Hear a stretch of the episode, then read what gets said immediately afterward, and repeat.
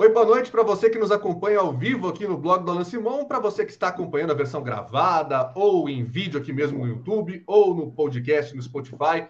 Seja bem-vindo a mais uma edição do Roda Mídia. Estamos hoje com a edição do mês de março, que é a oitava da história do nosso programa. Eu estou com um retorno aqui que não deveria estar, então vamos mutar o meu computador agora sim. E nesta edição tenho a honra imensa de receber Leonardo Bertozzi, comentarista dos canais ESPN, Star Plus, do grupo Disney, que está aqui com a gente, honrando com a sua presença. Daqui a pouco eu passo a bancada também, mas está aqui com a gente mais uma vez Gabriel Wacker, Julia Vani, Alessandro Oliveira. O pessoal do Futeboteco, infelizmente, não pôde vir de última hora. Eles estão com reações à vacina, mas ainda bem, é por um bom motivo. Dessa vez eles não vão poder estar aqui. Léo Bertozzi, boa noite para você. Muito obrigado pela sua presença e participação aqui no nosso Roda Mídia.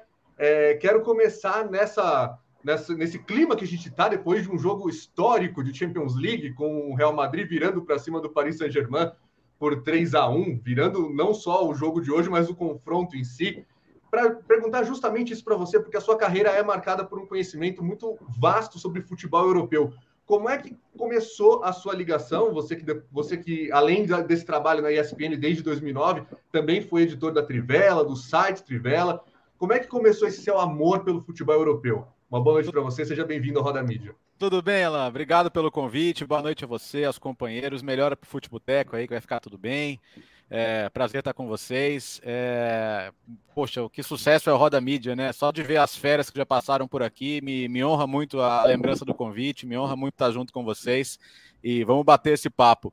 Cara, eu sou da, eu sou da geração anos 80, né? Eu sou da geração que, que pegou o futebol internacional entrando na TV brasileira, né? naquela segunda metade dos anos 80, então tinha muita coisa que era muito marcante para mim. Certamente o futebol italiano aos domingos de manhã é, a gente acordava para ver a Fórmula 1 às nove e aí terminava, mudava para o show do esporte, via o italiano e já deixava a TV na, na Band lá o dia inteiro, né? Não tinha TV por assinatura, então a, a Band no domingo era como se fosse um canal, um ESPN, um Sport TV, hoje como, como, como domingão para você ver esporte o dia inteiro, né? E o Campeonato Italiano era uma, uma, delícia de ver, né, cara? Os principais craques do mundo jogavam lá, não só os brasileiros, mas os estrangeiros. Então, você poder ver, pô, Maradona, Gullit, Platini, Rumenig, ver tanto craque junto em ação era o máximo, então eu sempre tive muito gosto e então eu gostava pra caramba, velho, de ver futebol internacional. Somado a isso, chegava maio e a Globo passava as finais das Copas Europeias, né? Então, a Copa dos Campeões, que hoje é a Champions League, a Copa da UEFA, a Recopa, que na época era a terceira competição. Chegava maio, eram, eram quatro meses de semana seguidos com jogos uh, internacionais na Globo. Você tinha a, a final da Copa da UEFA em dois jogos, você tinha a final da Recopa e ainda era quarta-feira, né? A final da Champions League só mudou para o sábado, mais ou menos recentemente, de uns 12, 13 anos para cá. Então era uma quarta-feira à tarde a final da, da Copa dos Campeões. Então eu me lembro de estudar à tarde, deixar gravando, correr para voltar para casa para ver. Eu lembro de, de é, Milan e Benfica, Milan e Steaua, né? Que foram super jogos. E aí peguei gosto, cara. E aí quando veio TV por assinatura, nossa, aquela, toda aquela oferta de jogos, né? É, eu lembro que tinha na, na, ESPN Internacional, na época, tinha um, tinha um campeonato inglês, que na época não tinha o peso que tinha hoje, né? Mas tinha o campeonato inglês, normalmente era um jogo vagabundo, segunda-feira à tarde, era sempre um. Não eram nem os times grandes assim, mas era sempre muito legal de ver. E, cara, via tudo. E aí, bom, some-se isso, o peso que ganhou a Champions League nos anos 90 e, e, e o crescimento, uh, o distanciamento do, dos times internacionais em relação aos nossos, o que é um, é um pecado, mas ele foi acontecendo. E aí foi, cara. Eu, eu, eu projetei a minha carreira para o futebol internacional muito por esse gosto que eu tive lá no começo da carreira. E, e quando eu me for, quando eu fiz faculdade, quando eu me formei, né? Eu, eu me formei em 2002. Era uma época que o futebol internacional já, já tinha um grande peso, mas eu tinha. Sabe a sensação de que a, a cobertura jornalística dele ainda não é a ideal? Às vezes você tinha uma página num jornal, assim, a cobertura dos grandes portais ainda era muito limitada, era muito coisa só que vinha de agência. Então eu, eu decidi que eu, que eu seguiria por esse caminho, tive a chance de, de fazer o, o site Futebol Europeu ali, começando em 2004, depois estar na Trivela, como você citou, e realizar meu sonho, né? Que desde 2009 eu consigo, felizmente, comentar jogos aqui para os canais ESPN, para o grupo Disney, e, e aquela coisa, você sempre ouve, ah, você vai estar lá um dia e tal. Você sempre fala, ah, beleza, mas eu e quantos querem isso, né? Eu e quantos sonham com isso. Então, eu me sinto muito, muito realizado e eu não, eu não dou como, como certo isso todo dia, não. Eu sempre sei que eu tenho que continuar batalhando, lutando, estudando, porque tem uma galera muito boa aí, a geração da Júlia que tá vindo aí, que, que não vai deixar a gente se acomodar, não, sabe? Com certeza. Aliás, belas lembranças também do, do show do esporte na Band, porque a gente naquela época, eu peguei os anos 90, a gente via até VTs de jogos porque não estavam na TV, na, na TV aberta, né? Inclusive, até comentei outro dia no Twitter jogos do Corinthians, do Palmeiras que passavam Sim. em VT na Band davam audiências até maiores que jogos ao vivo. Alan, o, o, o, futebol, o futebol de domingo à tarde, ele é, uma, ele é uma coisa relativamente recente na nossa história, né? Então, é, o show do esporte, inclusive, tinha sete da noite, o compacto do, do Paulista, do Carioca. Isso. Lá, lá, lá, em Minas, era a TV Minas, né? Que seria a, a TV Cultura, né? Que dez da noite passava o jogo do, o jogo do Mineirão domingo, né? Fosse Atlético, fosse Cruzeiro, ele passava o, o, o VT narrado à noite. Então, a gente é de uma geração muito do rádio também, né? E, aliás, eu queria mencionar isso, né? Que eu tive a felicidade também de estar na ESPN, de ter feito rádio por um bom tempo, de ter participado do projeto da inicialmente o Dourado ESPN, depois Estadão ESPN. Tive uma felicidade de, de, fazer Copa do Mundo em 2010 e de fazer grandes jogos também. Champions League, a, a, a gente levou a Champions League para o rádio, né? E foi muito gostoso de fazer também. Fizemos jogos importantes, finais, super decisões. Então, foi legal ter feito isso também. A, a, a, ouvir o jogo pelo rádio não, não perdeu o seu encanto, né? Mas na época, para muitos dos jogos grandes, era a única opção, né? Exatamente. Só para completar o que o Léo disse. de rádio da ESPN eram bem legais. Fala, Wacker. Não, só para completar o que o Léo disse, assim, futebol no domingo à tarde é de 2001 para cá. O futebol foi para o domingo à tarde para bater o Gugu.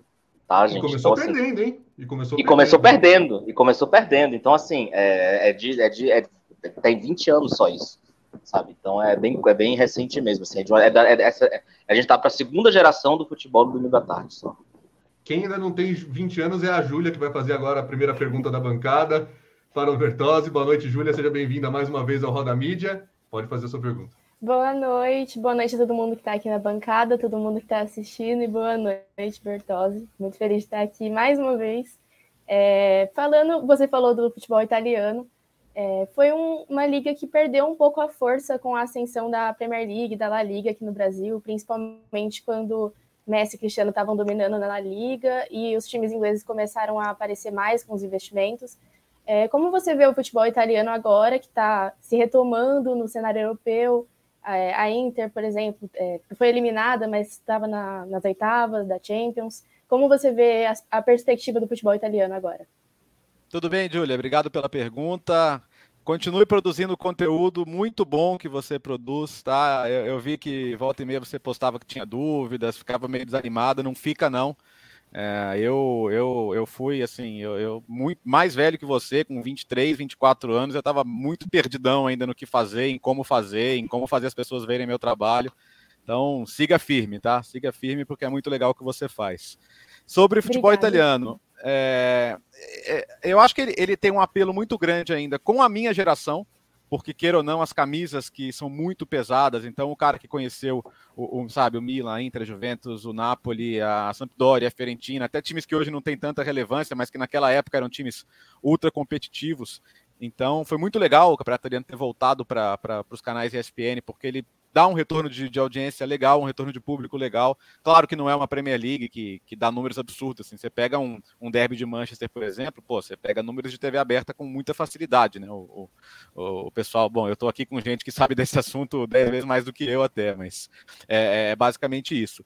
Mas a, a, Itália passou por um processo, né, em, em, que ela ficou com estruturas muito atrasadas. A, a, Itália, a Itália teve uma, a Itália, a Itália recebeu uma Copa do Mundo em 90 com estádios que já nasceram obsoletos, né? Então ela perdeu ali uma grande oportunidade. Aqueles estádios com pista de atletismo, sabe? Com, com estádios que, que, que pouco confortáveis. Aconteceu que, por exemplo, a, a, a Juventus comprou o antigo Dele Alpe para demolir e fazer outro. Que era um estádio tido como o mais frio da Europa, né? Não só frio em clima, mas com a torcida longe. A torcida nem gostava de ir no estádio. Tinha jogo de Champions League da Juventus que nem lotava. Então, eles, eles saíram na frente com isso, reformaram o estádio, conseguiram ter uma fonte de receita, conseguiram construir um, um domínio dentro do futebol italiano muito grande, mas tem muita coisa para melhorar ainda como, como organização. Então, como, como, a Premier League saiu na frente e, e, e disparou, e a Espanha também, com o Real Madrid, com Barcelona, mas também com, com, com entendendo que o produto deles é, depende de todos. A, a, Espanha melhorou muito a distribuição do dinheiro nos últimos anos, isso fez com que os times médios e pequenos conseguissem se organizar, competir melhor. Hoje o campeonato não é mais como 10 anos atrás, quando tinha o Barcelona do Guardiola, o Real Madrid do Mourinho, você via os jogos para saber de quanto eles iam ganhar. Né, o Campeonato Espanhol ficou mais interessante também nesse aspecto competitivo e, e, de algumas surpresas.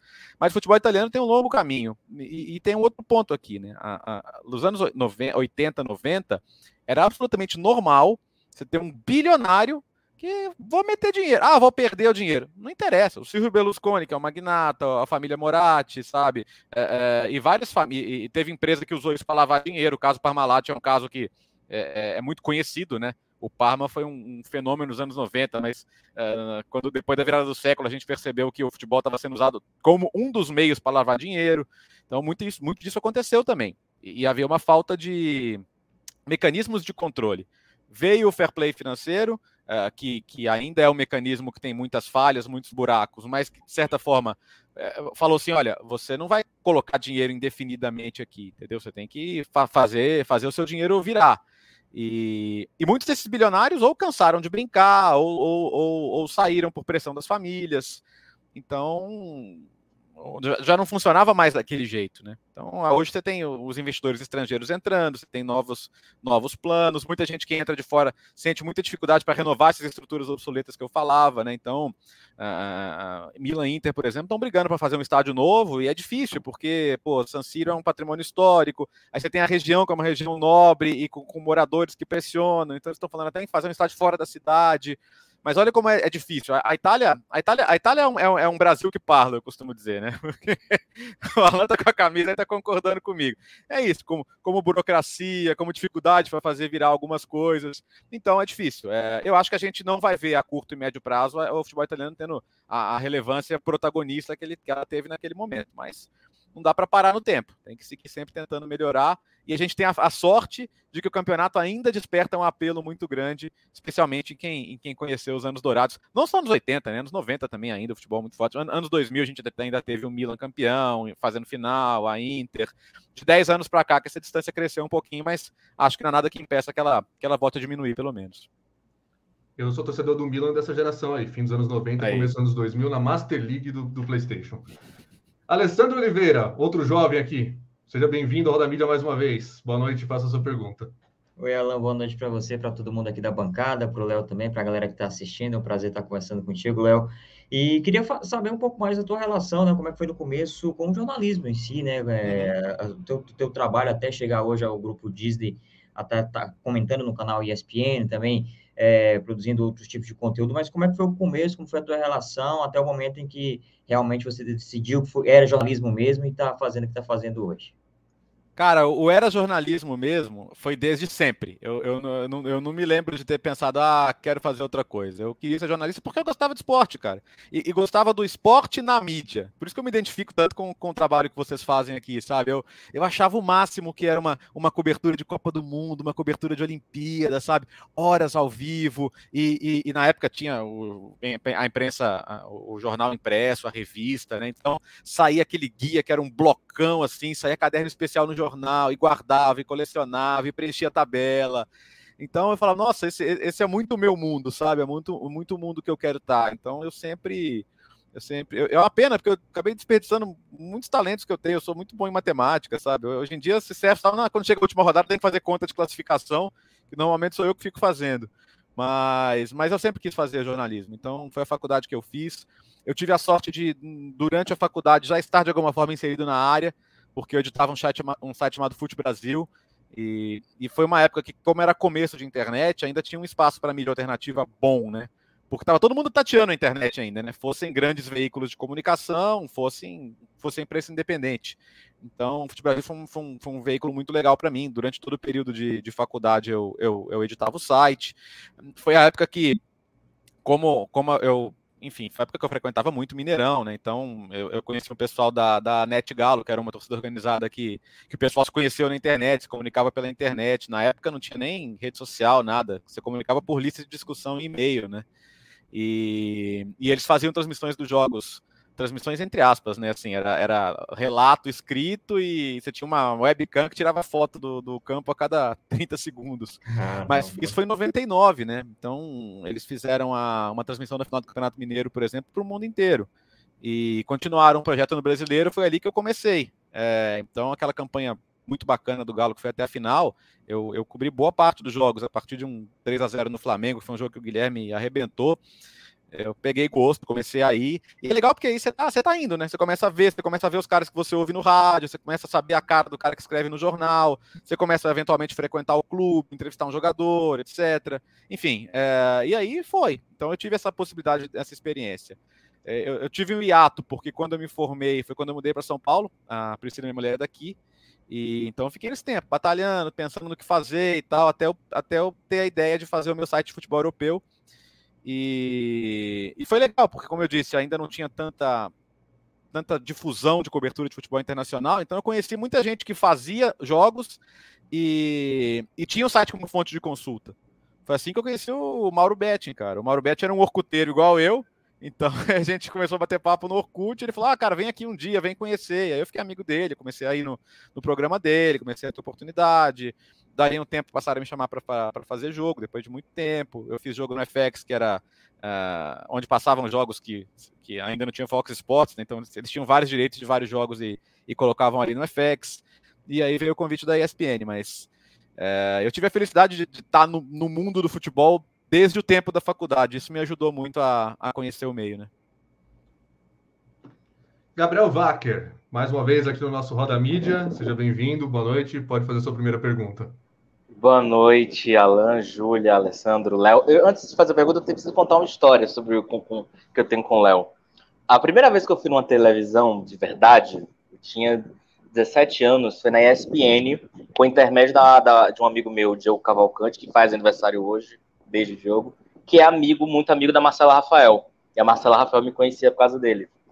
E eu fui lá, cara. Eu lembro que eu tava assim, caraca, o que, que eu tô fazendo? Porque eu cresci vendo aquele canal. E aí, o pior jogo que eu vi na minha vida foi ao lado deste homem. num, num... Ele vai lembrar. Foi um é. jogo de Liga Europa, nas fases de grupos, Anzi da Rússia e Liverpool. Primeiro, pior primeiro tempo que eu vi na minha vida. E, e, você, só, e, é bom você contextualizar que não é o Liverpool de hoje, do Jürgen Klopp, esse Liverpool que é uma maravilha Isso. de ver, não. Era uma vaca magra danada ali. Exatamente. Não, o Joe Cole, já nas últimas da carreira dele, era reserva desse Liverpool. Assim, jogando mal. Nesse jogo também, se não me engano, quem tava era o Roberto Carlos. Ele tava no Anzi na época. Sim. Então, assim, já depois lá, né? Levaram o Eto'o, levaram, chegaram a levar o Tardelli no começo. Exatamente. Depois o time se segurou. Mas aí, aí eu lembro que acabou o primeiro tempo, a gente olhou um pro outro assim e falou: Ah, que tá jogo ruim, jogo horrível. Mas é o pior jogo que eu vi na minha vida foi o do lado do Léo. E, e aí, Léo, eu queria até te fazer uma pergunta sobre justamente essa questão do futebol europeu. Muita uhum. gente ainda, hoje em dia, hoje menos, porque a gente tem acesso a quase tudo, né? De, com todos os jogos de, todo, de praticamente todos os campeonatos hoje na palma da nossa mão. Mas antigamente muita gente via jogo sem opinar. Muita gente tinha preguiça, tinha, tinha, a famosa lenda sobre um tal time que não jogava isso tudo, e aí as pessoas não, não acreditavam muito. Eu vejo isso muito ainda no Campeonato Espanhol. É, como é que você lida, principalmente com essas, com essas pessoas que ainda acreditam muito no, no achismo do, do, futebol europeu. Assim, que o futebol europeu só tem os, os cubinhos dos 12 clubes e o resto não é futebol de qualidade. Eu, eu brinco que tem gente que, que, que, vê jogo com a TV desligada, né? Então ele pega ali o clichê. Ah, ah, ah, Bundesliga só tem um time. Beleza, mas você tá olhando para a tabela de classificação ou você tá vendo jogos? Ah, o Campeonato Espanhol só tem dois times. Beleza. É, olhar a tabela de classificação, cara, você pode é, entrar, eu posso entrar em um site aqui e ver a classificação do campeonato argelino e tirar uma conclusão sobre ele. Sem ver nenhum jogo. Eu posso fazer isso? Posso. É, é, é, é honesto? Não é. Né? Então, hoje em dia, assim, o acesso à informação, ele é, ele é universalizado. Hoje em dia, sabe, eu, eu vejo, eu, eu, vejo muita gente brincando, ah, entender de futebol não é saber quem é o reserva do Southampton. Não é mesmo. Entender de futebol não é isso. Mas você tem que saber, cara, você trabalha com isso, pô. Então você não tá mostrando nada mais do que ninguém. Se, se o técnico do Southampton vai fazer uma alteração, eu tenho que saber quem é o cara que tá saindo e o cara que tá entrando. Eu não tô fazendo isso pra mostrar que eu sei. Não, eu tenho que saber, pô. Se o, se o cara que tá vendo pode saber, como é que eu não vou saber? Né? Então você chega a coisas meio bizarras, que em Copa do Mundo, puxa vida, tem gente vendo os caras que toda semana você sabe que joga e você quer tirar conclusões, ah, esse é bom, esse é ruim e tal. É, é, o, é, eu brinco que é o famoso espectador quadrienal de futebol, né? Ele, é o cara que acha que o Ochoa é o melhor goleiro do mundo. Só que, beleza, é, é, esse cara do outro lado da TV faz parte. Ninguém é obrigado a ver futebol toda semana, ninguém é obrigado a gostar. Tem gente que só, cara, tem gente que, que, que só ama futebol, mentira, ama o time. E a relação dela com o futebol é só o time. Então, tudo que não envolve o time dela, tanto faz, tanto fez, precisa saber, enfim. É, é, beleza, cada um tem a relação que quer ter. Agora, eu acho que quem trabalha na área não, não, não pode se permitir isso, né? Acho que a gente tem que, tem que oferecer um, um, um conteúdo para quem está vendo que pode ser no mínimo no mesmo nível ali de quem está vendo. Agora, você saber menos do que quem está vendo, eu acho que é você tá, você não está justificando o seu salário, sabe? Tem um superchat aqui, Kumatora Brasil. O contrato Only ESPN, eu quis dizer a exclusividade que vocês ah. assinaram recentemente, né? Fez você parar com o seu canal aqui no YouTube, foi isso, né? É, tudo é negociado, né, Alan? A gente senta, conversa, o contrato está vencendo e é, você coloca suas condições, eles colocam as deles. É, a, a, o grupo Disney, ESPN, ela, é, é, hoje ela cobre todas as mídias, então cada vez mais presente também no YouTube. É, ele já tinha a ideia da gente ter o nosso podcast de futebol no mundo no YouTube.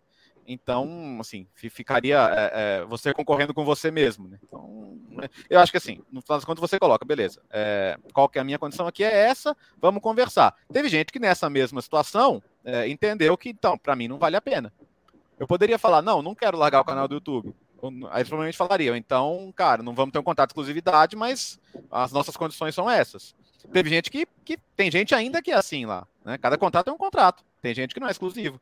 Tem gente que, é, que ganha por evento, tem gente que ganha fixo. Isso aí, acho que em qualquer emissora de TV é, é normal que seja assim. Eu, para eu manter o meu contrato fixo, eu, eu optei por aceitar algumas condições, colocar algumas minhas, a gente chegou a um acordo. Sinto falta de ter o canal, lógico, eu adorava. Agora mesmo eu teria feito um baita vídeo legal sobre o jogo, mas aí amanhã eu vou fazer um podcast legal pra caramba também com, com, com o pessoal, com o Alex, com o Gustavo, com, com, com o Biratã. E a gente está muito feliz, aliás, com o sucesso do podcast Futebol no Mundo, porque ele, ele, ele já é um dos principais podcasts de esportes no geral, né? Tanto no Spotify quanto nas outras mídias. Uh, quero agradecer ao Alan pelo prêmio, né? ao, ao, pessoal que, que, votou na gente, que nos, nos, agraciou com o prêmio de melhor podcast. Fico muito, muito honrado com isso também. E, e só não esquecer que ele vem lá do Corujão, né? Para não esquecer do Rafa também, né? Aliás, estou muito feliz de ver o Rafa. Vi o Rafa no jogo do América ontem. O, o Rafa, assim, é multi-homem, né? Ele tá em praticamente todos, as, todos os canais aí. E, e ele, para mim, é uma super referência. Eu tive a felicidade de, de, de, indicar o nome do Rafa lá na ESPN e, e, ele ter ficado tanto tempo com a gente. Eu fico muito chateado de não poder mais trabalhar com ele, mas, mas nem por isso deixa de ser um grande amigo, né? E, mas seguimos, seguimos. É, de certa forma, o, podcast leva um pouco a história do Corujão e, e, e nos faz estar de alguma maneira no YouTube, ainda que não diretamente com o canal. Bela citação, porque a gente fez aqui, para quem está acompanhando a live aqui não pegou, a gente fez em dezembro a premiação, nosso canal, com o canal do Alessandro Oliveira e também com o Futeboteco. A gente fez um júri, e aí nós colocamos três finalistas, todo mundo que está aqui participou desse júri também, e aí o Futebol no Mundo foi um dos três finalistas para o prêmio de melhor podcast esportivo, e a votação popular chancelou a vitória, e uma vitória arrasadora, uma vitória sensacional. Parabéns a vocês, então, é, por esse prêmio. Então, vou, vou, emendar minha segunda pergunta aqui agora, Léo, justamente sobre esse novo momento, né? Você comentou esse novo acordo com a ESPN nesse processo, você abriu mão do, do canal e tudo mais.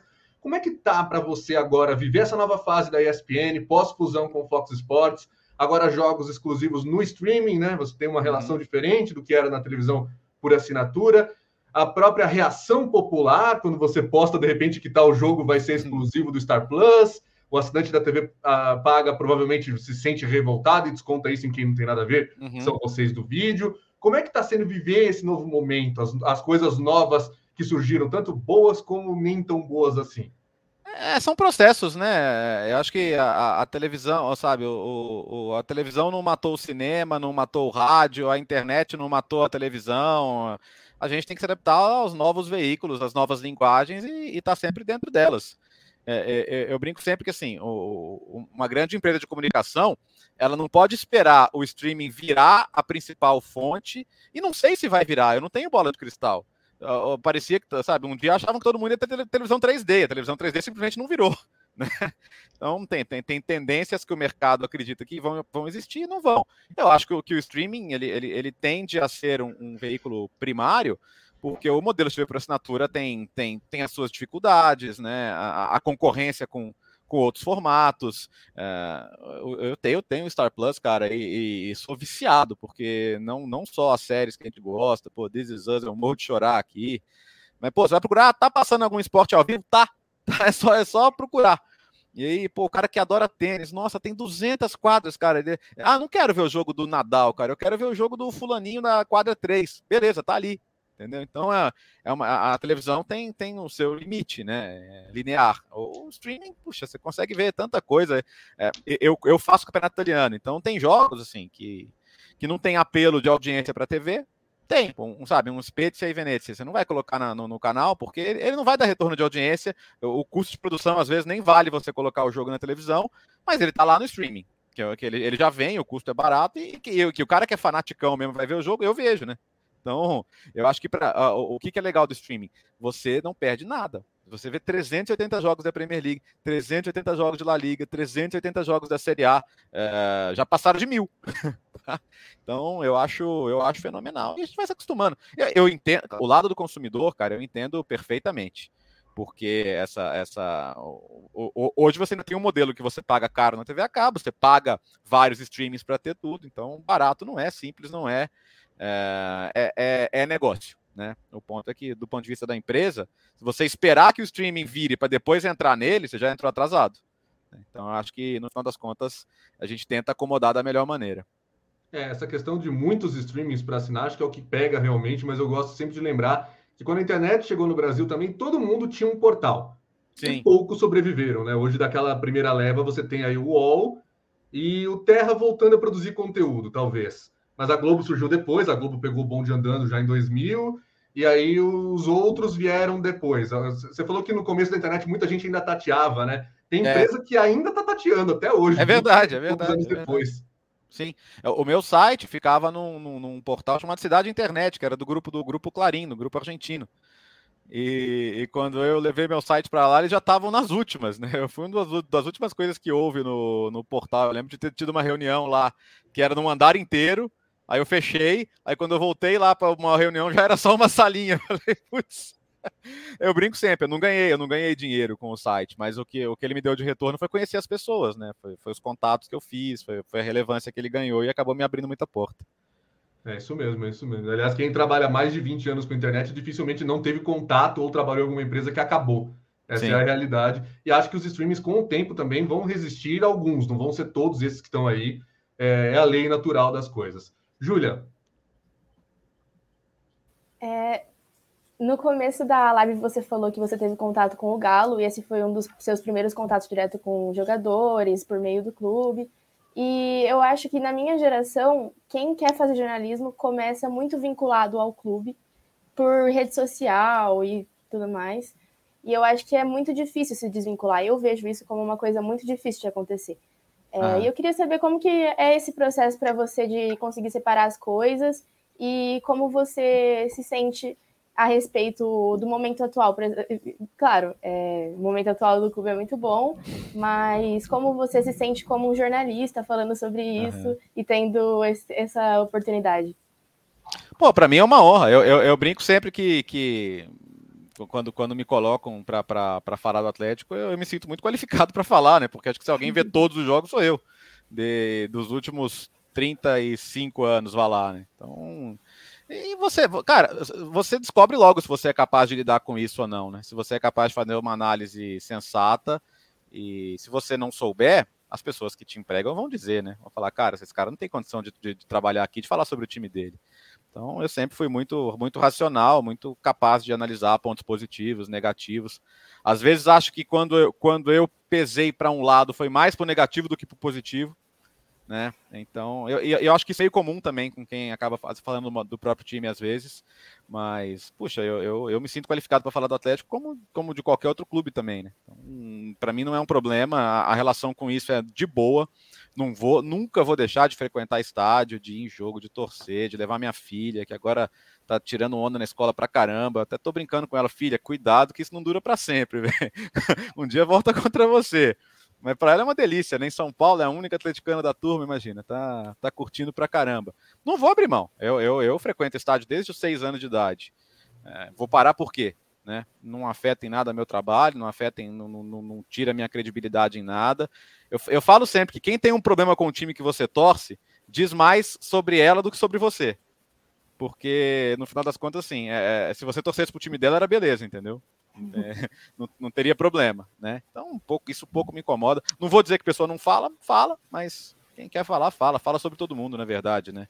Então, para mim, tranquilaço, não é um problema de maneira nenhuma isso. Eu já, já fiz jogo de Atlético, de Cruzeiro, já. É, é, sabe, eu, eu, eu, eu tava no Sport Center no dia do rebaixamento do Cruzeiro e, e, e fiz o melhor trabalho possível na, na, naquela circunstância, porque você respeita quem torce.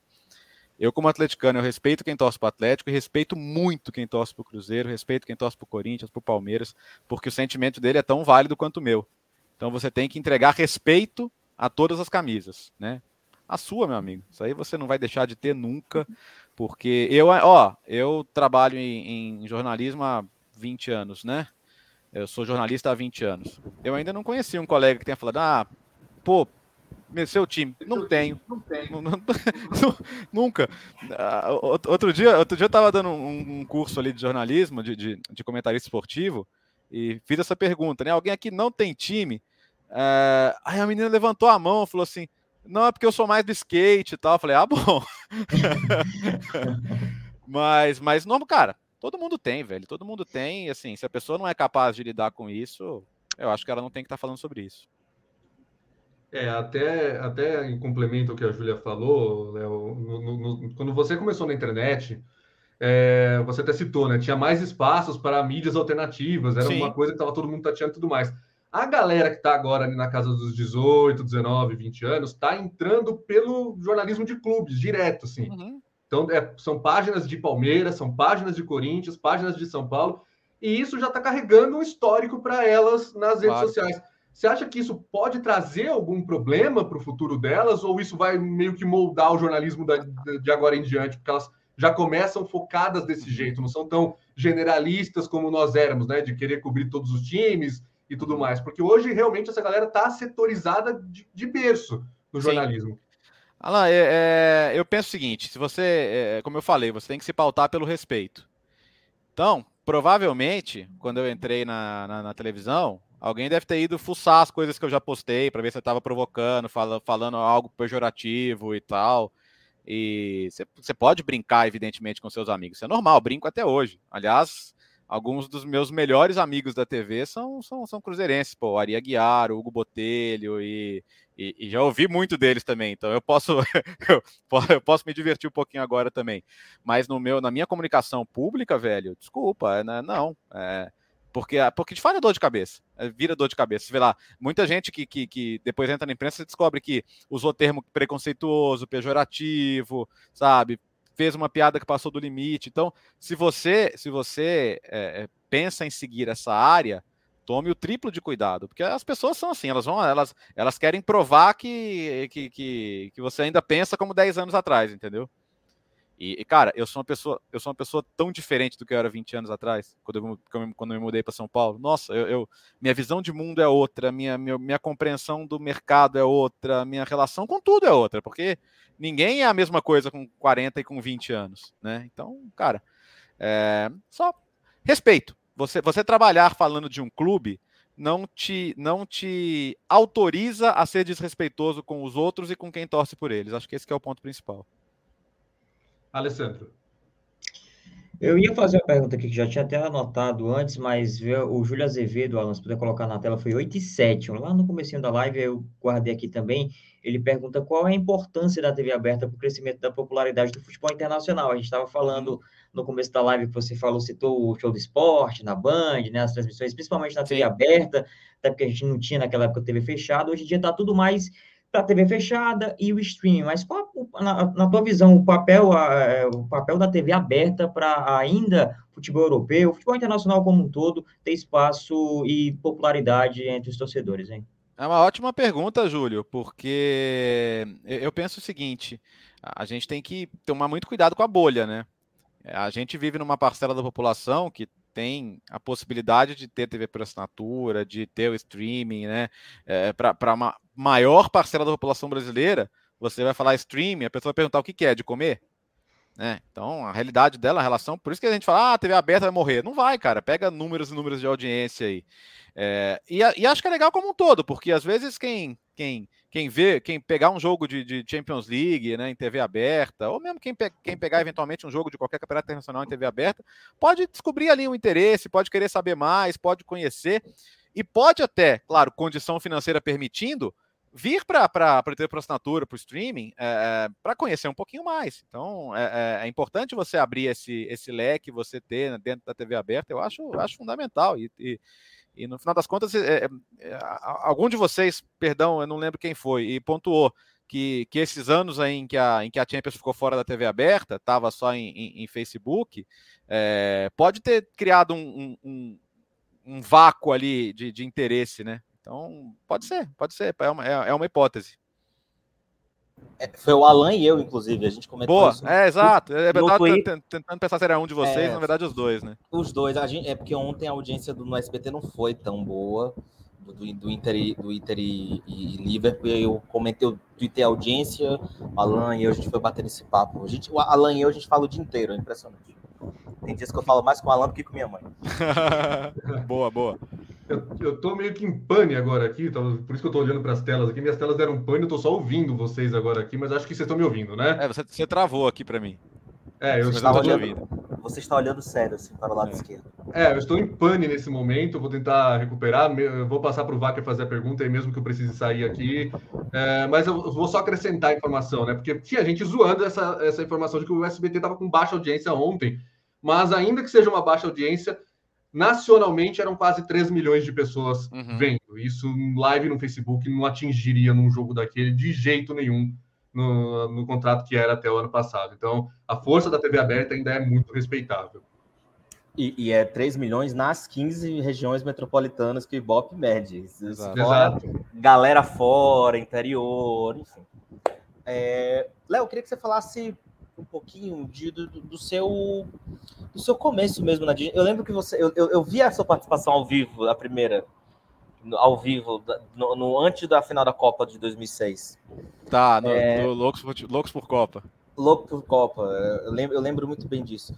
É, o que, que evoluiu assim na sua preparação para jogos em relação àquela época para cá? E, e, você realmente assim, o, há um público muito mais exigente ainda em relação à informação de clube de, de, de futebol internacional, é, é, assim, aumentou muito a exigência por causa da facilidade de hoje de ter informação? Aumentou. Eu acho que hoje em dia você está falando para um público, o, o Wacker, que ele é, ele é tão fanático quanto o público que torce para time brasileiro. Sem brincadeira. A gente percebe muito isso, principalmente hoje em Premier League que o pessoal fica, fica ofendido mesmo. Tem coisa que você fala, parece que estão falando da mãe dele, velho. Então, é, mexer com, com, com o Liverpool, com o Manchester United, nossa, o pessoal vem, vem pesado. Então, e às vezes assim, não é nem se você erra alguma coisa, é se você tem uma opinião diferente e tal. É, sabe que eu, eu, eu, eu, nem falo muito de futebol nacional na, na, na, no meu Twitter, porque eu, eu sei que o volume que vem de interação eu não tenho paciência. Mas, mas mesmo o futebol internacional hoje, ele é um canhão, cara. Então, por isso que eu falei assim, a sua preparação tem que ser master. Eu acho que o que melhorou muito é, é, é a ajuda das próprias ligas, tá? Porque hoje em dia, a Premier League, La Liga, eles têm materiais que são assim gigantescos. Você tem, você pega um jogo de Premier League hoje, você tem uma página de cada jogador praticamente. Não é só do, do, do, do Salah, não. É do moleque de 17 anos, está relacionado pela primeira vez. Você tem todas as informações sobre ele. Por quê? É interesse da liga que quem está fazendo o jogo leve a melhor informação para quem está vendo. Conheça sobre a liga. Então, a, a, a, liga hoje te ajuda muito a sub, subsidiar de informações, estatísticas, é, curiosidades. Então, isso é, isso é muito legal e ajuda muito.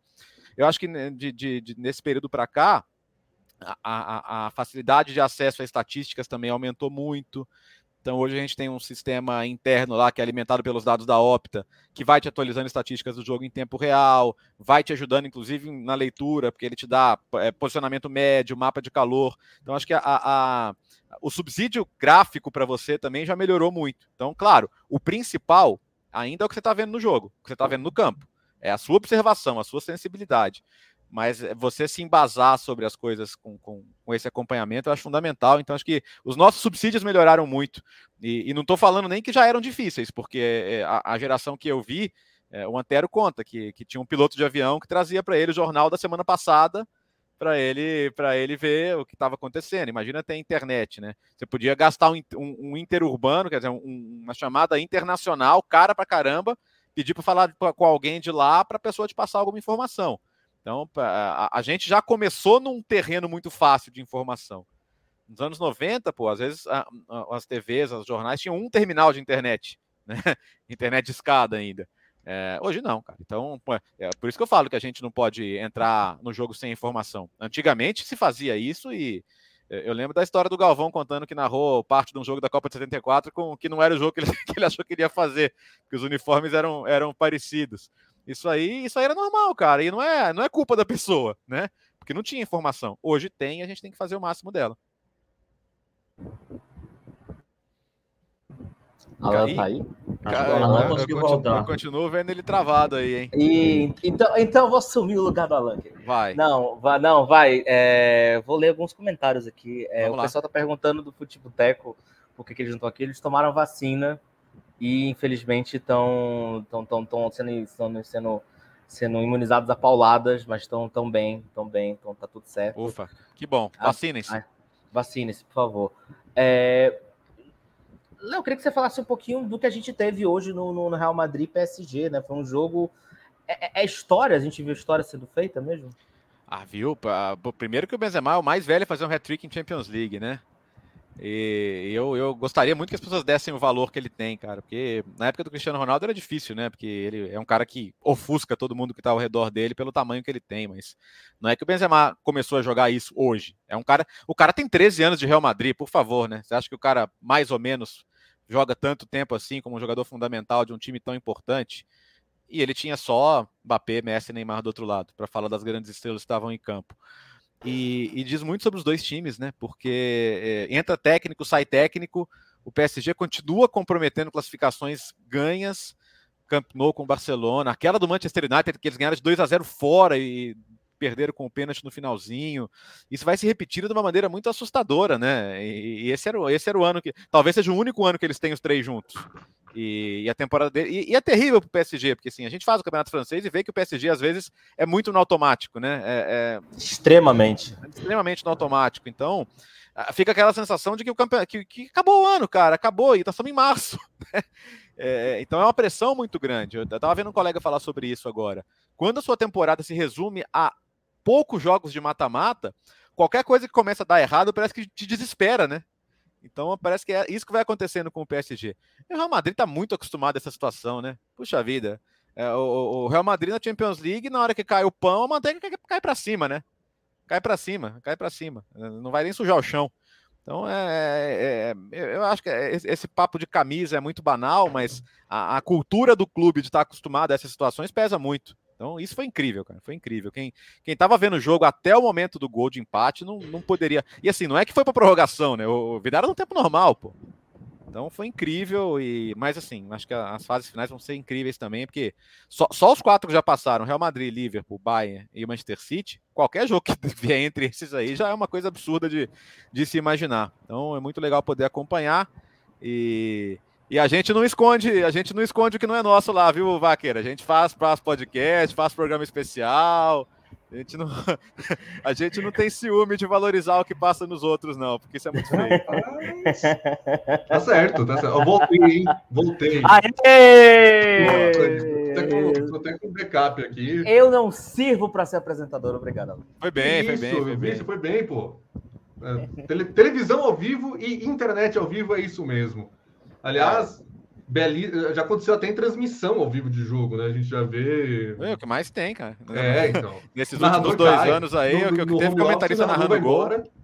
O, o Mauro Betti narrou um gol, né? O, o André Henning ficou sem, o, o, microfone não funcionava, o Mauro Betti narrou um gol no, na, na Champions League há, umas três, há umas três semanas atrás, o Oswaldo, o Oswaldo Pascoal narrou um gol, mas o Oswaldo é cria de rádio. Ah, é assim. é rádio, né? É. é, aí o cara é outro nível. É isso mesmo. É, Léo, uma coisa importante, né, para esse período que a gente está vivendo agora, no ano de Copa do Mundo. Você comentou muito sobre as pessoas que são aí os é, quadrienais, né, os fãs Sim. quadrienais. O que pode ser feito numa temporada como essa para tentar informar um público que não é o da nossa bolha? O que, que o jornalismo podia fazer ou meio que isso não tem salvação? Vai ter aquela galera ah. que vai comentar que Premier League é cruzamento na área em 2022. A, a, a, a, nossa missão é quando nós estivermos no ar, falarmos a real. Agora, o, o público só de Copa do Mundo, ele vai existir sempre. Vai existir sempre. Porque é, queira ou não, assim, a gente não, a gente não fala para a maioria do país todo fim de semana, né? A gente não fala, a gente tem público de TV a cabo, público de streaming, público de futebol internacional e é uma bolha, é uma bolha muito maior do que antes, tá?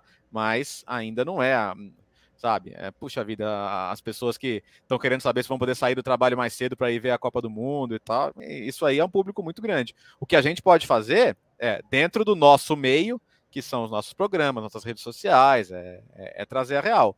Mas não, não, não vou me iludir. Assim. O, o problema é quando o espectador quadrienal tá do lado de cá, né? É o, o cara que tá falando. Quando o cara que tá falando os absurdos tá do lado de cá. Que tá prestando de serviço. Né? Então, aí é o problema.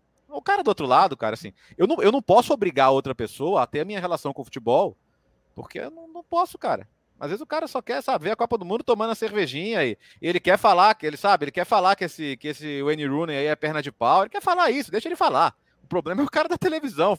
O problema é você ir para televisão falar que o Harry Kane não jogava na Série B. Aí é um problema, né? Mas para quem tá do lado de lá, velho, a relação é a relação que cada um tem, por favor. Ou que o Lukaku é só força, né? É. Acontece bom, também. Tem isso. Ou que o Rafael Veiga tem que entrar no jogo, sendo que ele não tá nem relacionado. Também acontece. Júlia.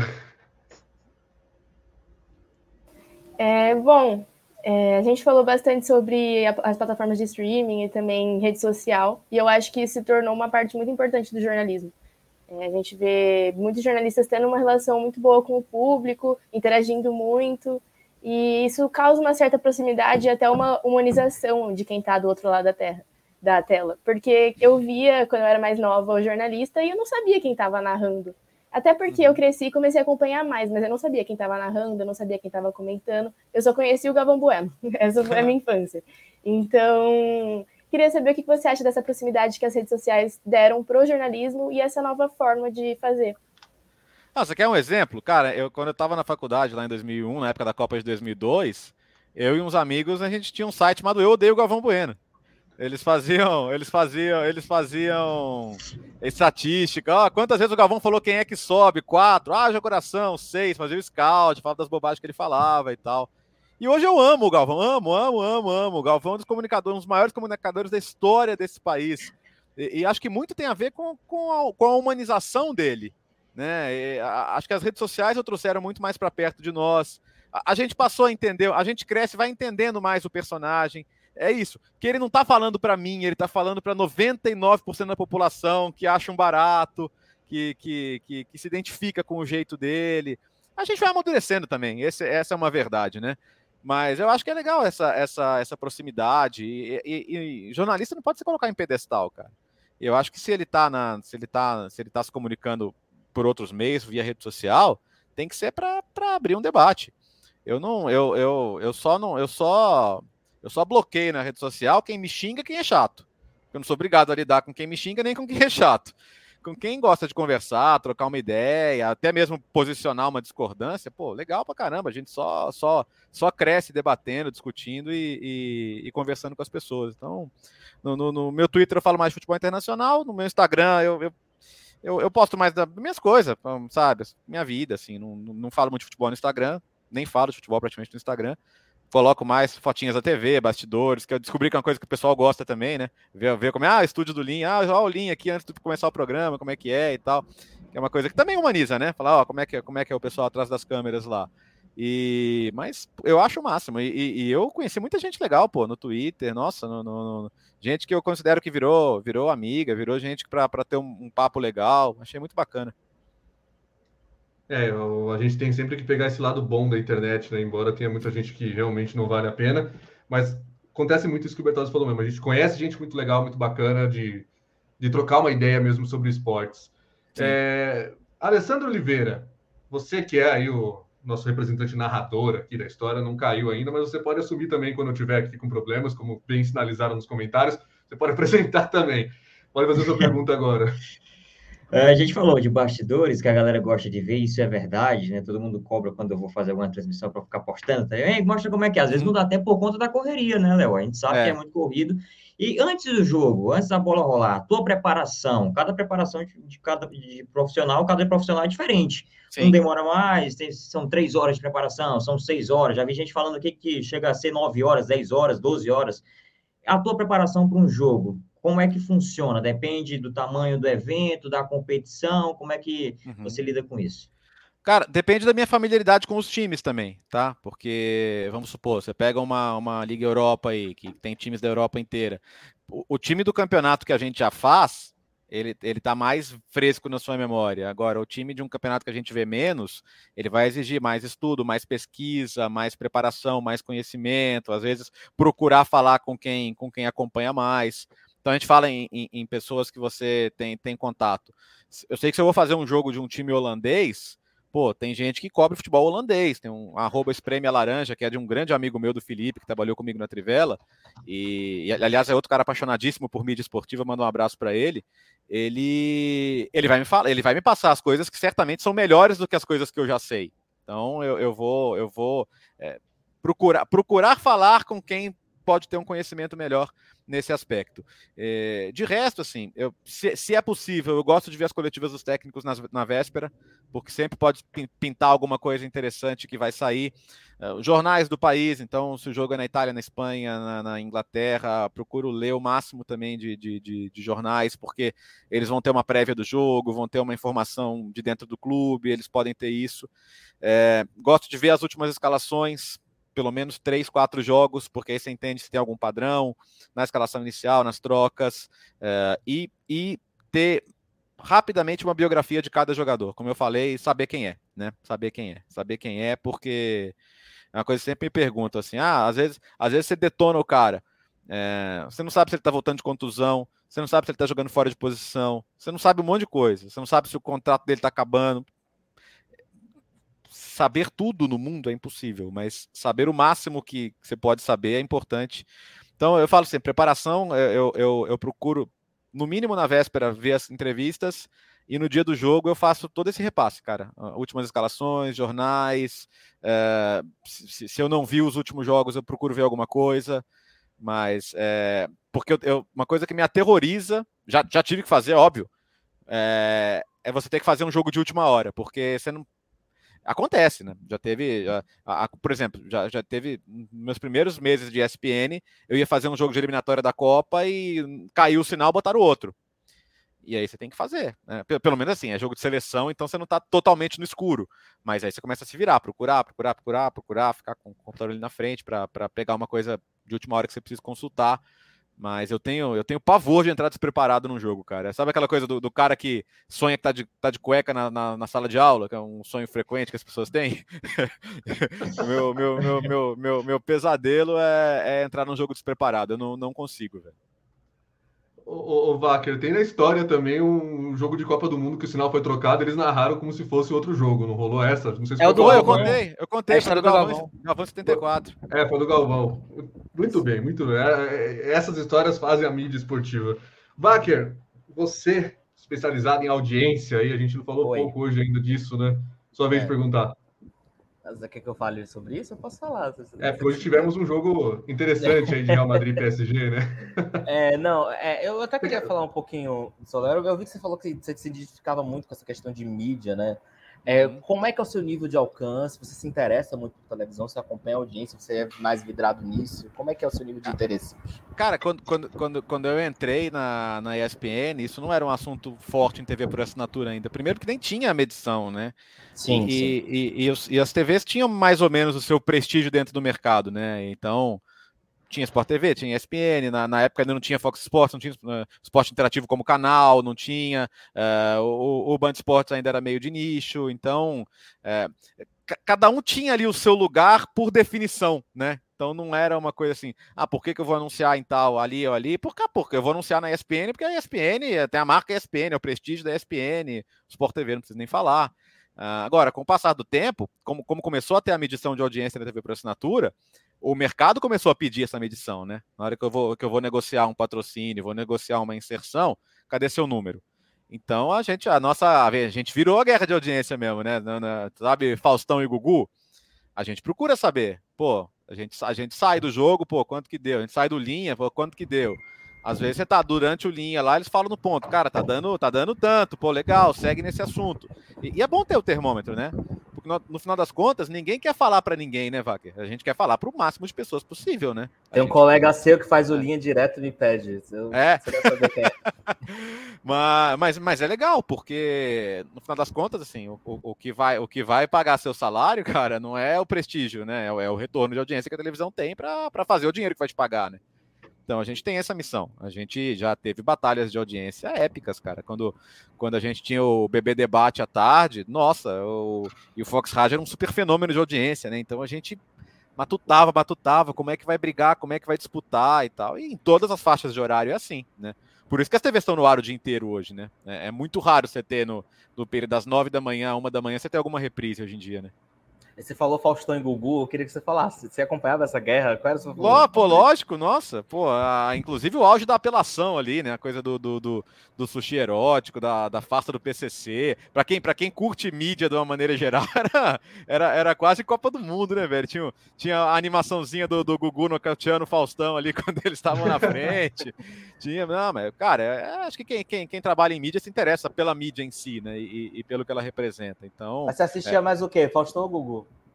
Rapaz, ah, eu, eu fui, da, fui da fase do Gugu, viu? Eu fui, fui da fase do Gugu, fui da fase do Gugu. Mas, mas, mas, mas curtia, cara. A televisão de domingo, quem vê hoje não acredita, né? É. Pegar aquele, aquele, aquele, aquele Gugu histórico lá que os Mamonas cantaram cada música umas três vezes. Teve isso, teve isso. É, a Júlia não sabe nem do que eu tô falando lá. É, é não, pois é. Não, eu vou até mais longe. As, as é. pessoas é. não, não sabem do que foi a televisão no final dos anos 90 e início dos anos 2000. Foi um negócio, Sim. assim, inexplicável. Até hoje é, é, a melhor época da televisão brasileira. Cara, mesmo no futebol, assim, hoje eu vejo as pessoas surpresas quando elas veem que daqui a pouco vai ter jogo no SBT na Libertadores, que quinta-feira tem Liga Europa na Cultura e que a Band transmitiu o Mundial, etc. Mas pra gente que viveu os anos 90 era assim, né? Rapaz. Alan, Alan eu, eu, lembro, eu lembro de eu lembro assim, o, o SBT tinha aquela coisa do, dos, dos, torneios, né? Aí tinha a Copa dos Campeões Mundiais, aí, aí teve o Festival do Futebol Brasileiro, que um, os times eram eliminados do Campeonato Brasileiro e iam jogar. É, o, o, o, nosso calendário nunca foi arrumado, mas ele já foi bagunçado num nível, né? Que você tinha que manter os times em atividade e, e tinha essas competições, competições televisivas, elas eram feitas para televisão. O Sport TV, o, o, SBT adorava essas competições, era muito engraçado. É, foi o SBT que voltou com o Rio São Paulo, foi o SBT que fez a Taça Maria Quitéria, essa Sim. Copa dos Campeões Mundiais aí, que hoje em dia daria uma encrenca quem é campeão mundial e quem não é. Naquela época ninguém contestava. Verdade. Mas era um negócio assim. E em breve eu vou trazer conteúdos lá no blog também. Já lá, quem, quem me segue no Twitter já viu que tem umas coisas de 97, 25 anos atrás, que eram sensacionais. Assim, Paulistão, a Globo só mostrava clássico e o resto era na Band e na Record, sempre os mesmos jogos, e era paulada da Band na Record todo santo jogo. Não tinha um jogo que a Record ganhasse da Band na audiência aqui em São Paulo. Isso, e a gente é, é bem bacana e a gente até conversou sobre isso né, lá no Twitter, que o pessoal já viu, que é o seguinte, assim, na época, a Record ela não é a Record de hoje. A Record era uma outra emissora. É a pré-Ratinho. Aliás, o é Ratinho também, nessas brigas épicas aí, o Ratinho dançando a música do Jornal Nacional e fazendo creu lá quando passava a Globo, também era histórico dos anos 90. Exatamente. Então, assim, é, é uma pré é uma Record do pré-Ratinho, que já era uma Record, assim, que metade do dia era enlatado. Eles passavam o gordo e o magro dos anos 60 no, no horário do Cidade Alerta hoje. Então, assim, olha isso coisa doida. E eu até comentei essas questões aí, porque aqui uma abertura minha agora, né? Não é puxando o saco do nosso entrevistado, não, mas quando eu vim para fazer esse trabalho de mídia esportiva, a minha referência do que eu quero ser em mídia esportiva, principalmente lá no Twitter, é o Léo Bertozzi com futebol internacional. Caramba, obrigado. É, minha referência. Inclusive, quando a gente fez lá no torcedores.com, em 2018 ou 2019, você ganhou como melhor Twitter esportivo. Twitter, pô, fiquei felizão com isso aí, cara, porque eu, eu gasto muito mais tempo do que é saudável no Twitter. É, todos nós, né? Não é saudável ficar no Twitter de jeito nenhum. E, e é, bem, bem, bacana isso, porque você se tornou uma referência mesmo para futebol internacional. Eu falava, eu quero ser isso para mídia esportiva. Eu agradeço muito. E, e, e, como é que é quando você sai um pouco dessa do, do, futebol internacional? Você, uma outra relação que nós temos aqui é porque nós também fazemos parte, por exemplo, da pequena bancada de jornalistas esportivos que gostam de música italiana. Então, ah, legal, boa. Você, você, faz cobertura em tempo real de San Remo, Festival de San Remo. Como é que a galera do futebol internacional interage com você quando você sai ali de um assunto que eles estão acostumados? Aquela galera do eu te sigo porque você fala de futebol. Como é que é isso? Como é que você lida? Ah, a maioria, assim, eu, eu falo para mais de 600 mil pessoas no Twitter, né? Então eu não vou acreditar que, que a grande maioria saiba do que eu tô falando. Mas, cara, tem uns três ou quatro ali que vão, batem papo, comentam, tá? Então é legal, cara. É, é legal você, pô, desfile de carnaval também, que é uma coisa que eu adoro, sempre falo, sempre comento. Tem, tem, tem, tem o Rafa Oliveira, que é o nosso missólogo também, quando tem concurso de Miss, ele, ele vem com umas estatísticas bacanas também, a gente se diverte um bocado. Eu, adoro, gosto, cara. Eu adoro festival de música. Pô, vou, vou pra Turim agora ver o, ver o Eurovision lá, se eu conseguir ingresso. Se eu, se eu não. Se eu não conseguir ingresso, eu vou do mesmo jeito. Então, gosto, cara. Acho, acho bacana, me divirto. E é isso. É, é, é, se eu, eu sei que se eu sair do futebol, assim, muitas coisas que eu falava, 200 mil pessoas vão boiar. Mas paciência, cara. É... Se o cara vier com essa bobagem, ah não, ah, não, sigo por isso e tal, eu falo, então não vai seguir mais para nada, porque, pô, você quer o quê? A senha do meu Twitter, velho? Quando é que ele eu, eu, eu falo sempre, tem um monte de gente que posta umas coisas que eu fico boiando, pô. Que, que, nem, às vezes, sei lá, tem premiação de cinema. Eu, eu não sou especialista nisso. Tem Oscar, Globo de Ouro. Nossa, eu viajo, porque eu não vi nenhum filme, não, não, não conheço a maioria das, das coisas que estão sendo premiadas e tal. Tem noite de Oscar, eu boio completamente. Mas o que, que eu faço? Eu, eu passo batido, velho. É, exatamente. É, é, até uma curiosidade que eu tinha, porque justamente a gente, quando lá no Twitter sai um pouquinho, já começa com esse negócio, é. aí a vontade de perguntar quanto é que você tá pagando para seguir o meu Twitter Premium aí. Twitter, Twitter Premium era uma boa, hein? O Twitter Premium seria legal. Nossa, por favor, toda vez que eu falo de Big Brother é um negócio surreal. Eu falo, gente, vocês pagam minhas contas. Júlia, Bom, é, nesse ano, nessa última temporada que está acontecendo agora, a gente viu o Messi que não se adaptou tão bem ao PSG, na minha opinião, nem se compara aos anos dele no Barcelona, e o Cristiano Ronaldo que não foi nem relacionado para o jogo contra o City. É, eu acho que isso é um marco muito grande para a história do futebol, porque são dois dos maiores. Queria saber como você vê esse. Eu acho que é, enfim, um fim de carreira deles, né? Uhum. Eu cresci vendo os dois, então é um, um momento muito importante. Queria saber a sua opinião sobre isso. Caramba, Júlia, de que ano que você é? Desculpa. Eu sou de 2002. 2002, quer dizer, quando o Cristiano chegou no Real Madrid, você tinha sete anos. É, tá vendo? É, você praticamente só, só, só, só acompanha futebol na presença deles no, no auge absoluto, né? Isso é muito interessante. É, eu penso o seguinte: por mais que a gente gostaria, ninguém é eterno, né? Ninguém vai durar para sempre. E sabe qual que é a maravilha do futebol? É que ele não para nunca, cara. Então, uma coisa que, que até uma coisa que o, que o Formiga fala muito, né? O saudosismo não leva a nada, porque os, é, o, o, legal do saudosismo, entre aspas, é lembrar de coisa boa. Eu adoro lembrar do campeonato italiano dos anos 90, dos anos 80, de lembrar dos grandes lances. Pô, o Baggio é um dos maiores ídolos que eu tenho no futebol. Então, sabe, sempre que eu tenho a chance de ver um vídeo dele, eu posto. Eu não resisto. Mas, mas vieram outros e virão outros. Sabe, eu, eu não, não, sei se o não sei se o Haaland, se o Mbappé vão chegar a ser o que foram Messi e Cristiano Ronaldo. O Mbappé dá toda a pinta de que vai ser um dos gênios do futebol na história.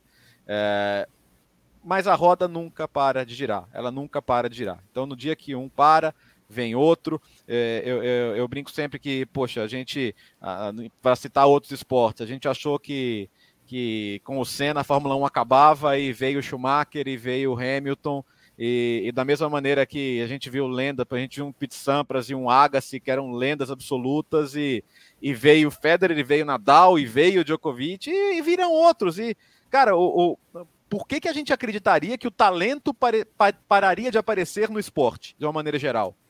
Por, por quê? Vai, vai haver uma, uma ordem superior que vai fazer, não, gente, agora ninguém mais sabe jogar futebol. Ah, não, eles vão, pô. É, é, as lembranças ficam. Hoje em dia a gente tem uma felicidade em vídeo. Se eu quiser ver todos os gols da carreira do Messi, então.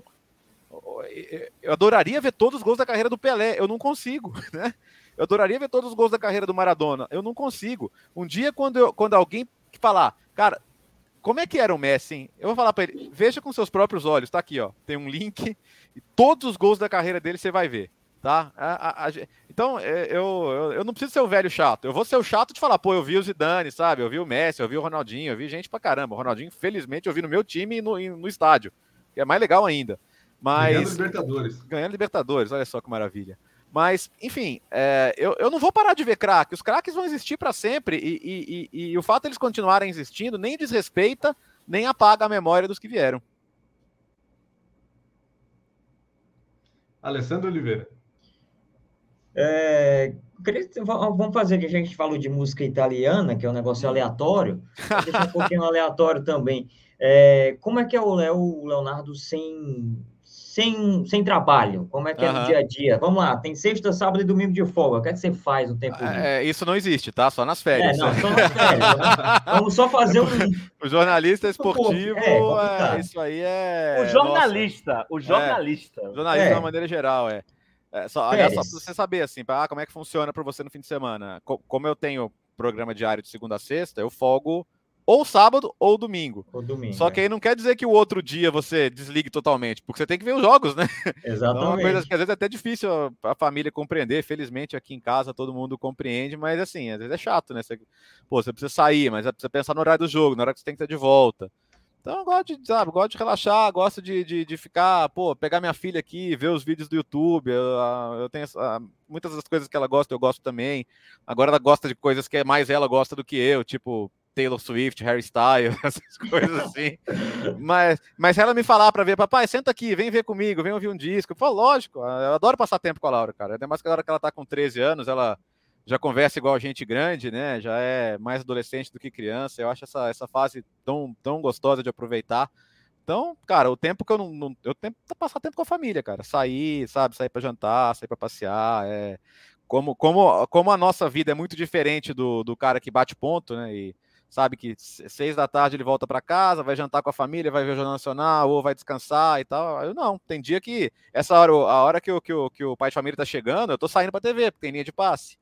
Hoje não é o caso, mas tem dia que tem. E aí eu, é, é, o, o, meu dia é totalmente diferente. Então, o, o meu tempo livre, cara, é, é, primordialmente com a família. Wacker. Deixa eu fazer uma pergunta séria. Qual, qual é a sua novela favorita? Novela favorita é Cúmplices de um Resgate. Sério? a versão original. Ah, a versão tá, mexicana. A da Belinda. Ah, aqui, mudou a, aqui mudou a atriz no final para Daniela Lujan. É, aliás, eu, nossa, eu... péssimo. É, até hoje eu buguei. eu tinha sete anos. Você vai explicar para criança de sete anos que, como é que Não é dá, pô. Eles, e eles é. faziam isso, né? Que nem quando mudaram o Firmino, cara. Só que o Firmino era careca e o outro tinha cabelo branco. Isso, exatamente. É um negócio que eu não entendo. Não, mas nacional. Você tem alguma nacional? Ai, nacional, cara. Qual seria nacional? Ah, eu vou muito longe, hein? Acho que eu vou muito longe. Vai? Que... Ah, vou. Eu gostava muito de Top Model, cara. Melhor, uma das melhores aberturas da história. Eu verdade. feliz. Verdade, verdade. Malumada, eu vi no Viva. Essa. Tá, justo. Mas é muito boa. No... É muito boa. Não, Léo, eu queria que você falasse um pouquinho é, sobre sua relação com o estádio. Tá. Eu já encontrei lá no estádio também uma vez. No Corinthians Atlético, acho que 2015, se não me engano, se eu não estiver errado. É, você, você é um cara que sempre admite o time que você torce, e você é um uhum. cara frequentador de estádio. Você vai para todos os jogos sempre que possível. É, como é que é a relação lá com, com, com quando você vai para o estádio, quando você encontra as pessoas? Uhum. As pessoas aceitam muito bem, ou já aconteceu alguma situação mais chata? Não, nunca. E mesmo, assim, é, é, é tem jogo e jogo, né? Por exemplo, eu moro bem do lado do Allianz aqui, só que Palmeiras e Atlético é um jogo bem amistoso de ir, porque as torcidas têm boa relação, então você circula numa boa, assim, os outros não são bem assim, né? É, com, ir com o Corinthians, com o São Paulo, com o Santos, já é já é um pouquinho diferente, assim, você fica mais, mais, mais precavido, até porque ir em torcida visitante já é desafiador de, de qualquer maneira, né?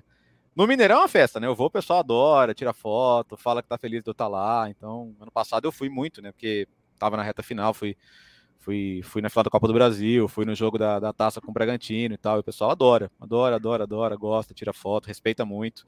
E mas não vou abrir mão, né? Eu vou em estádio desde que eu tenho seis anos de idade. Meu avô me levou a primeira vez em outubro de 86, num um Atlético Internacional. E eu não sou obrigado a abrir mão do, do, do, da experiência de estar no estádio, sabe? De, de viver aquilo ali, porque eu acho que o jornalista precisa precisa ter a cultura do, do cimento também, sabe? É, fui longe nessa aí também, né? Porque você, você sentava no cimento, mas, mas é isso. É, cara, é, acho que nada nada explica mais o que é o torcedor do que o estádio, velho.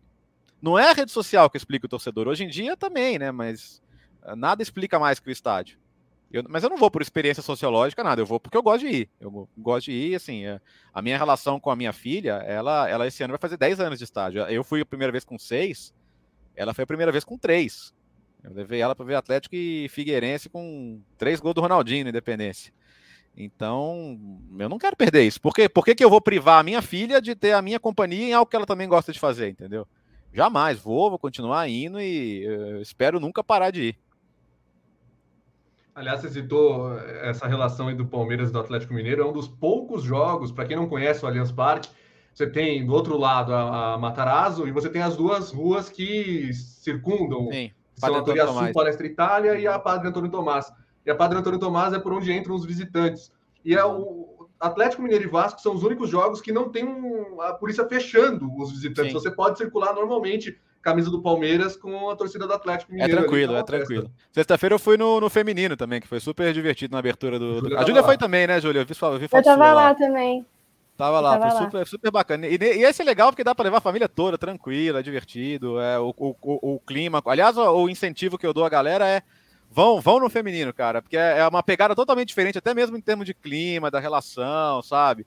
Da abertura das jogadoras, elas vão lá depois, conversam com a torcida, tiram foto se sentem muito prestigiadas de ter uma galera que está lá, então é outra coisa que eu acho muito legal. E, e, a outra porta que a ESPN me abriu muito bacana também, né, de ter feito Champions feminino, Brasileiro feminino, Libertadores feminina, coisa que é, hoje em dia o cara que fala que não dá retorno, ele está tá no século passado, né, porque esse mercado já abriu completamente. Bom, para nossa última rodada de perguntas rápidas, então, aqui eu vou começar com o Léo já fazendo duas perguntas no pique. Qual é, o que é mais fácil? A Itália ir para a Copa de 2022 e ganhar a Copa ah. ou ganhar o Eurovision? O Eurovision, embora seja muito difícil ganhar em casa, porque normalmente eu, é só para explicar, quem ganha num ano cedia o seguinte, né? Mas normalmente não, não, costuma, não costuma ter um resultado muito bom. E, e esse ano especificamente está a, a, Ucrânia, por, não só por ter uma música legal, mas todo o contexto de solidariedade da Europa, né? Eu acho que seria a grande favorita. As casas de apostas estão nessa direção também. E eu não posso falar da Itália ganhar a Copa do Mundo se ela não está nem lá ainda, né? E, teria um jogo muito complicado com Portugal fora de casa. É, Portugal está com seus problemas também, né? Rubem Dias não deve jogar, por exemplo. Tem esse momento do, do, do Cristiano aí que a Júlia falou sobre ele agora. Então, não sei se hoje ele teria condição de ganhar sozinho um jogo, como ele já fez naquela repescagem com a Suécia, por exemplo, que era ele de um lado e Ibra do outro, né? Que foi uma coisa impressionante. Mas fácil não é, né? Então. E, e mesmo assim, acho que, mesmo tendo ganho a Euro, não seriam das favoritas para ganhar a Copa. Tem acho que três ou quatro seleções ainda mais, mais fortes, mais qualificadas. Júlia. Eu vou fazer duas perguntas clássicas em um. A primeira é quem você acha que é o favorito para essa Champions, e a segunda é você acha que o City vai levar de novo essa Premier League ou o Liverpool, que deu uma encostada, consegue chegar? Ah, vamos lá. Favorito, nossa, favorito para Champions é tão difícil, né? Porque você tem pelo menos os, os, os, três ingleses aí, o City, o Liverpool e o Chelsea. Eu acho que é, é em mata-mata os jogos tendem a ser muito equilibrados entre eles. É, mas tá bom, vai. Ficaria, ficaria entre os três. E eu acho muito difícil ganhar pontos corridos do City, cara. Acho muito difícil. Eu, já acho incrível o Liverpool acompanhar, porque em janeiro eu tava nessa pegada assim, cara, os, o Salah e o Mané vão pra Copa Africana, o Liverpool vai tropeçar duas, três vezes e vai acabar o campeonato. Mas pra gente é ótimo, viu, Júlia? Pra gente que transmite, cara, porque vai ter mês que vem City e Liverpool e e eu tenho certeza que vai ser uma das grandes audiências do ano também na, na, na televisão esportiva do Brasil, porque tá apertado, tá pau a pau.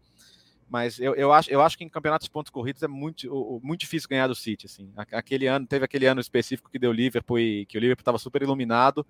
Mas no geral, eu acho que eles têm uma, uma regularidade ali para ganhar jogos que é muito difícil acompanhar. Alessandro Oliveira. Já que todo mundo está fazendo duas perguntas, eu vou, vou, emendar duas também, mas bem semelhante.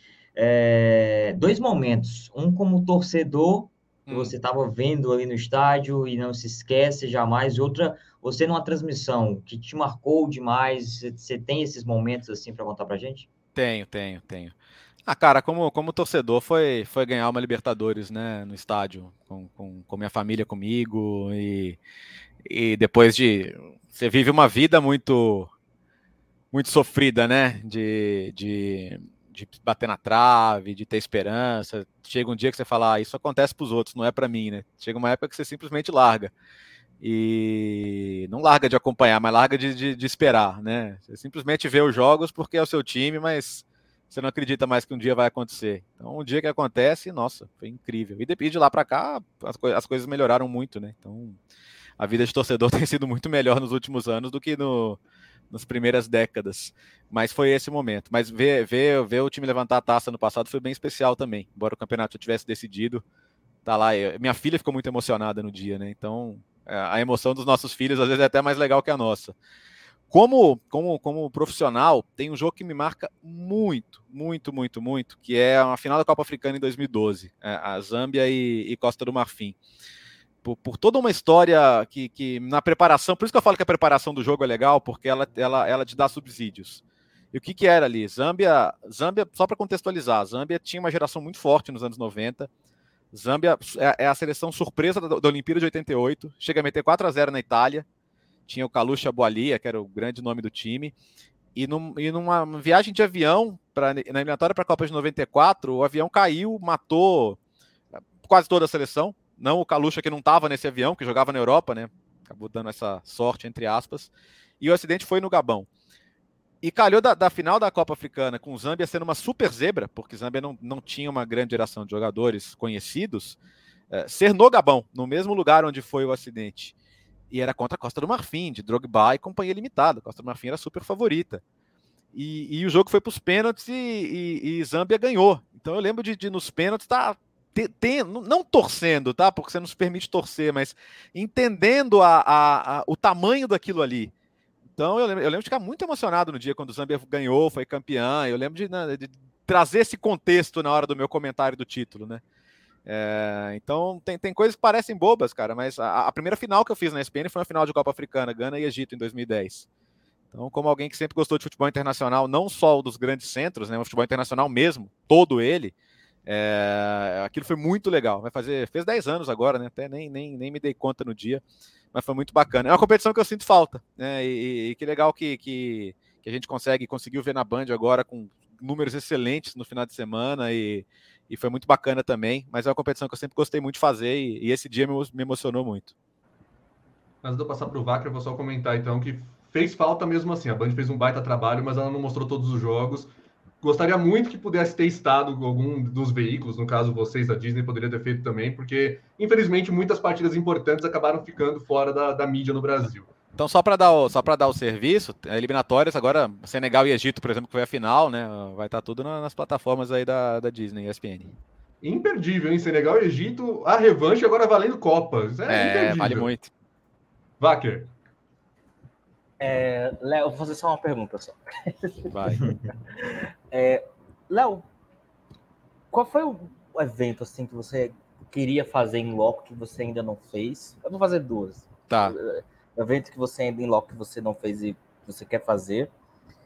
E Copa do Mundo, vai, já que perguntaram de favoritos de Champions e, e, e, e Premier League, Copa do Mundo, como é que você vê a Copa do Mundo no Catar? Não vou dizer para você falar tá. favorito, mas como é que você acha que vai ser essa Copa do Mundo de nível técnico mesmo?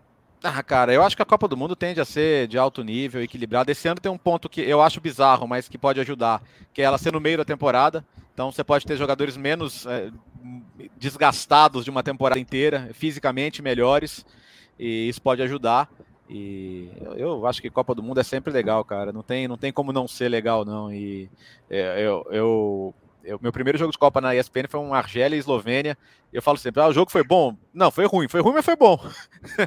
e, e, e, então, para mim é muito legal, cara. É, é, a gente não tem a felicidade de ter os direitos, né? Mas nem por isso.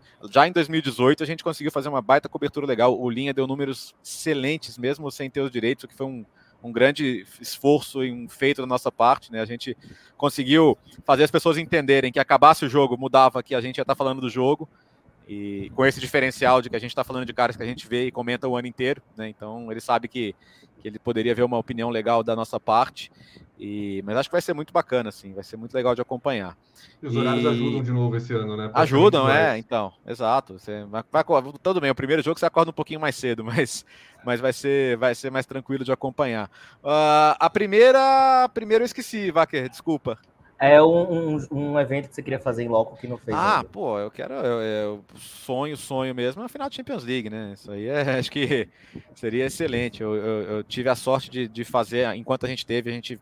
É, eu tive a sorte de fazer um Real Madrid Milan lá em 2010 no, no Bernabeu, que foi muito legal. Real já com, com o Cristiano, Milan do Ancelotti ainda. E foi muito legal de fazer. Então, muita coisa precisa combinar para que isso aconteça, mas tomara, né? E, mas assim, de uma maneira geral, é, fazer jogos em loco na Europa é um objetivo, um sonho que eu tenho, fazer mais jogos, seja de, de Champions, de campeonatos, campeonatos que a gente tem. A, a pandemia fechou muitas portas para isso, né? É, eu espero que a, a, mas de uma maneira geral, Wacker, está, estar nos jogos, né? A gente a gente se acostumou com o tubo e o tubo hoje é uma realidade, até mesmo em rádio, né? Mas a experiência de estar lá, de viver, de vivenciar um clima de estádio é muito gostoso. Então, eu acho que o, o, grande objetivo que eu tenho, se for possível, é estar mais no estádio, porque acho que para um jornalista não tem coisa mais legal. Sim. É, a pandemia fez até a volta ao estúdio ser comemorada, né? Porque os jogos estavam sendo é. de casa. Exato. Galvão que o diga. Pois é, pois é. É que a Globo não quis fazer os jogos home office, então o Galvão ficou fora. Bom, quero agradecer muito a participação aqui, a presença do Leonardo Bertozzi no nosso Roda Mídia. Foi muito legal. Mais um papo desses que a gente sai daqui muito feliz por ter acontecido, porque é uma troca legal. É, acho que todo mundo aqui aprendeu bastante coisa, foi muito legal. Então, abro espaço aqui para o Bertozzi fazer sua última, sua última fala, sua conclusão. E se quiser também fazer algum merchan aí da uhum. próxima atração, do futebol no mundo, espaço aberto. Não, pô, já, já falei do podcast, vou falar de novo. Então, toda segunda e quinta no YouTube da ESPN Brasil e nos. E no. Tô acostumado a falar ESPN Brasil ainda, ó, no, no, no YouTube da, da ESPN no, e nas plataformas de áudio. Toda segunda e quinta-feira tem uma edição nova. Tô quase todos os dias no ESPN FC às três da tarde. Amanhã tô no, se você estiver vendo ao vivo, tem Atalanta e Bayer Leverkusen, que é um jogaço da Liga Europa, 4h45 da tarde. E todos os jogos da Liga Europa e da Conference também estão no, no, na TV e no Star Plus. E nada, agradecer, porque eu, eu sou espectador do canal, Alan, acho muito legal o trabalho que você faz. Os, os, os últimos vídeos, os, os, últimos Roda Mídia foram muito interessantes, é muito legal a gente conhecer um pouquinho mais sobre os colegas também.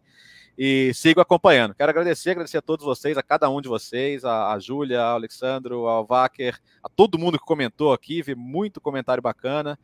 Beleza? Obrigado, obrigado a todos e a gente marca um novo encontro aí para quando for possível.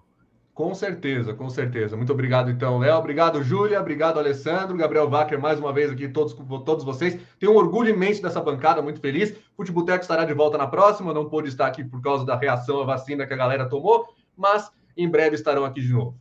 Para quem não pôde acompanhar, a live fica no ar aqui no canal. Pode acompanhar a qualquer momento e também estará em áudio no Spotify a partir provavelmente de amanhã. Um grande abraço para vocês, espero no próximo Roda Mídia em abril, mas também nos próximos vídeos aqui do blog do Alan Simão, porque aqui você sabe onde seu time joga.